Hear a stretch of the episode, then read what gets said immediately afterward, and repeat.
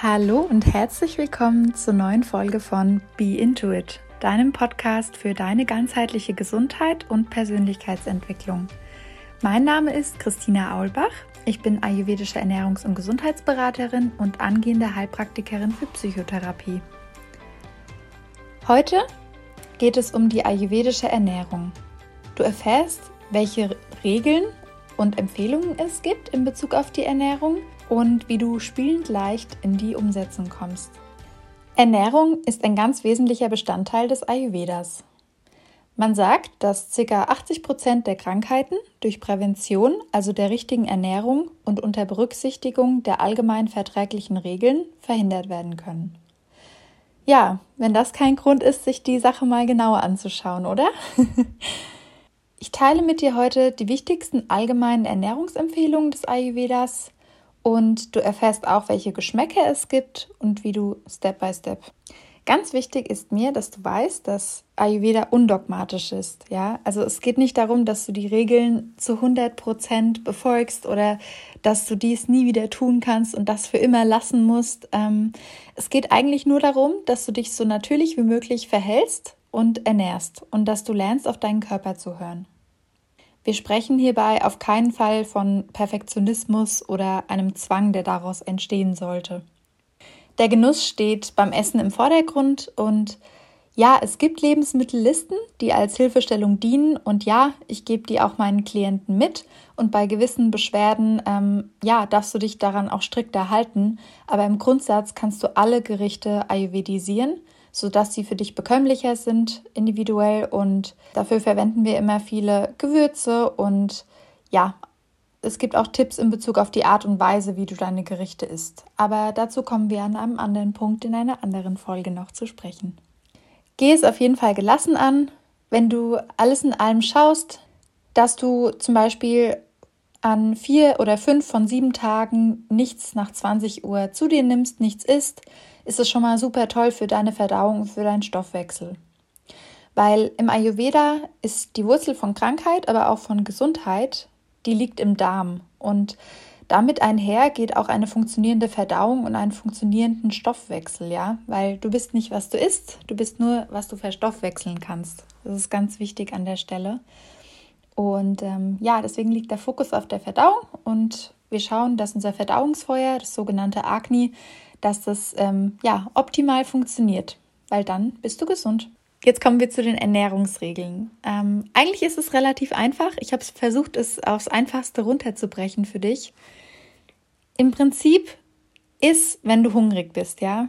Also ganz wichtig, nicht diese Zwischensnacks die ganze Zeit, die auch daraus resultieren oft, dass wir irgendwie emotional Hunger haben oder Lust haben auf irgendwas, weil wir keine Lust haben zu arbeiten oder wie auch immer. Aber ganz wichtig ist, dass man wirklich nur isst, wenn man diesen physischen Hunger hat, ja, dieses ja eigentlich fast schon Magenknurren, dass du dann isst, genau dann, weil dann signalisiert dein Körper dir, okay, ich habe Hunger, ich brauche wieder Nachschub, ja, um deine Energie, um deinen Energiehaushalt stärken zu können, ja. Empfehlung Nummer zwei ist nur frische Nahrungsmittel. Nicht fermentiert, nicht verkocht, nicht erfroren. Also nichts Totes sozusagen, ja.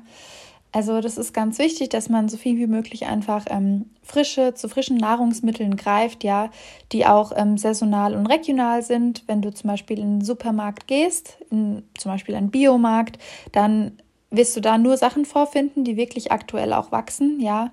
Und ähm, die kannst du dann bedenkenlos halt natürlich kaufen. Orientier dich sonst auch gerne an Gemüse- und Obstkalendern, die findet man ähm, im Internet. Und ähm, orientiere dich einfach daran, was gerade Saison hat. Und das ist auch gut für deinen Körper. Empfehlung Nummer drei.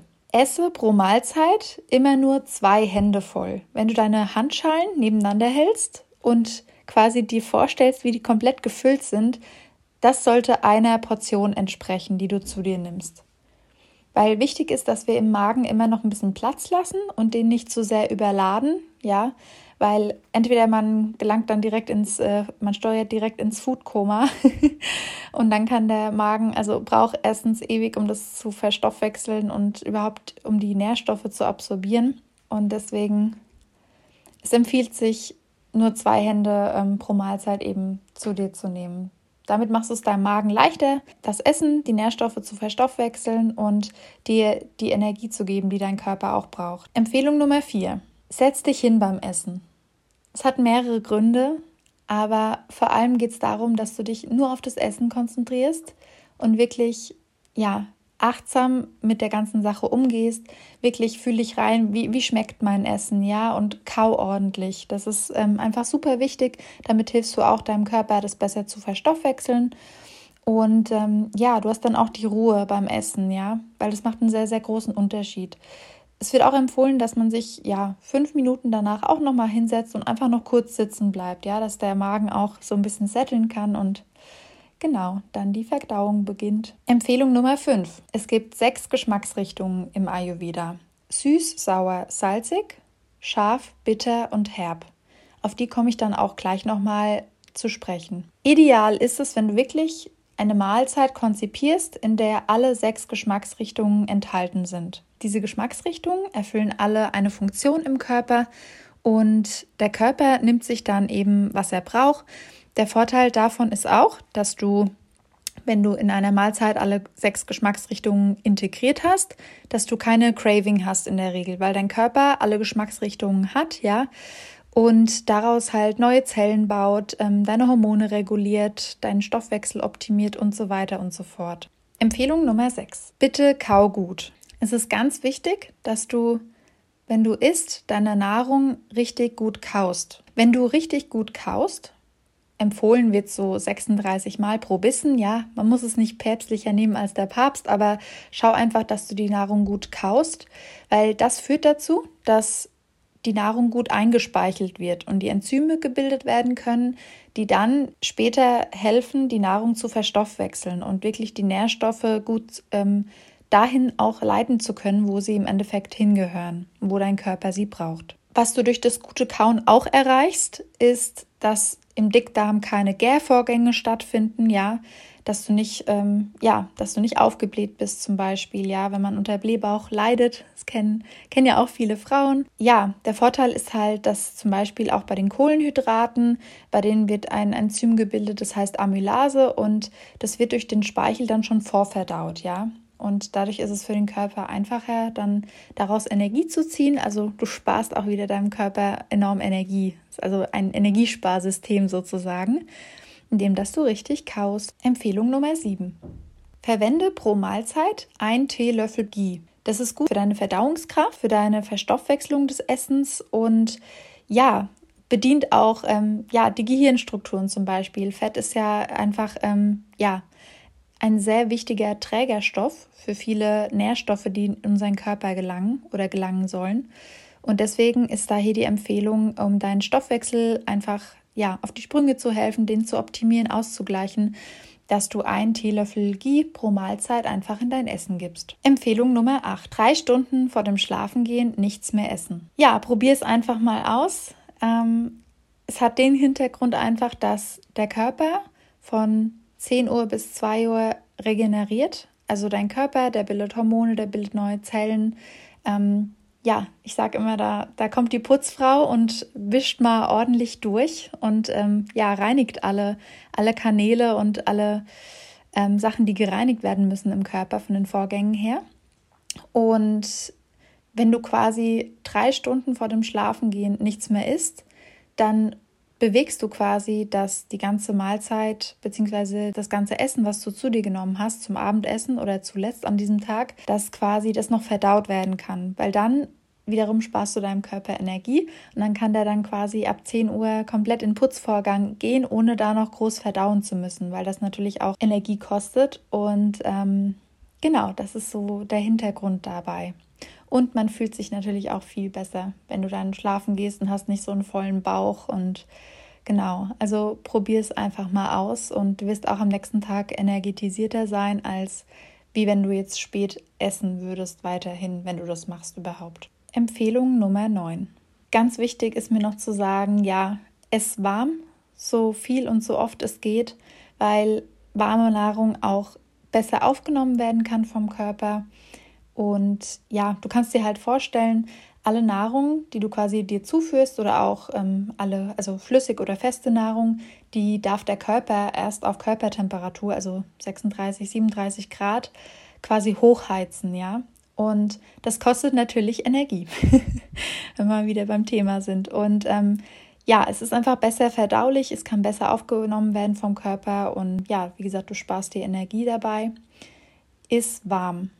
Empfehlung Nummer 10. Koche mit Achtsamkeit und Liebe. ja, vielleicht könnt ihr euch, vielleicht kannst du dich daran erinnern, früher das Essen von der Oma, ja, das hat ja immer besonders gut geschmeckt. Da war ja auch meistens sehr, sehr viel Liebe drin.